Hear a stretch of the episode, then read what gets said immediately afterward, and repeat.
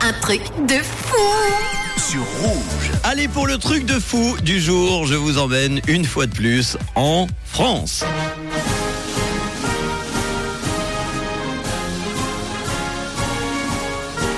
Avec une commune qui interdit les sangliers de jouer au foot. Oui, vous avez bien entendu. Alors tous les ans, les sangliers viennent labourer le terrain de foot de Saint-Lambert, la poterie. Ça se passe dans le Maine-et-Loire.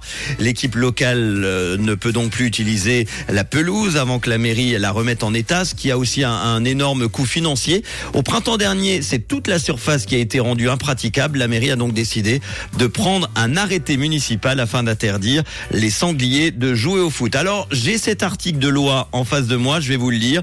Vu la demande des joueurs de football qui ne souhaitaient pas partager leur terrain avec les sangliers, vu la demande des habitants qui trouvent que les trous sur la pelouse, ce n'est pas esthétique, considérant qu'un stade de football ressemblant à un gruyère, ce n'est pas très pratique et ça peut faire mal, considérant que les sangliers n'ont pas été invités à jouer au football et qu'ils ne font même pas partie du club. Alors cet arrêté municipal est rempli d'humour, je vous le dis tout de suite, ça fait le buzz depuis quelques jours.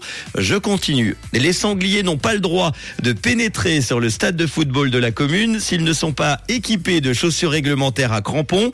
Les sangliers n'ont pas le droit de prévoir une rencontre et de jouer s'ils n'ont pas réservé au préalable un créneau auprès du maire. Les sangliers doivent obligatoirement rendre le stade communal dans le même état que lorsqu'ils l'ont pris et il est donc fortement recommandé de boucher les trous laissés lors du jeu. Plus sérieusement, la commune a fait installer donc une clôture afin d'empêcher les sangliers de pénétrer sur le terrain de foot. Il faut savoir qu'une installation a coûté 50 000 francs plus 50 000 francs euh, euh, pour la réfection du terrain. Ça coûte 100 000 francs au total. Ça coûte très très cher.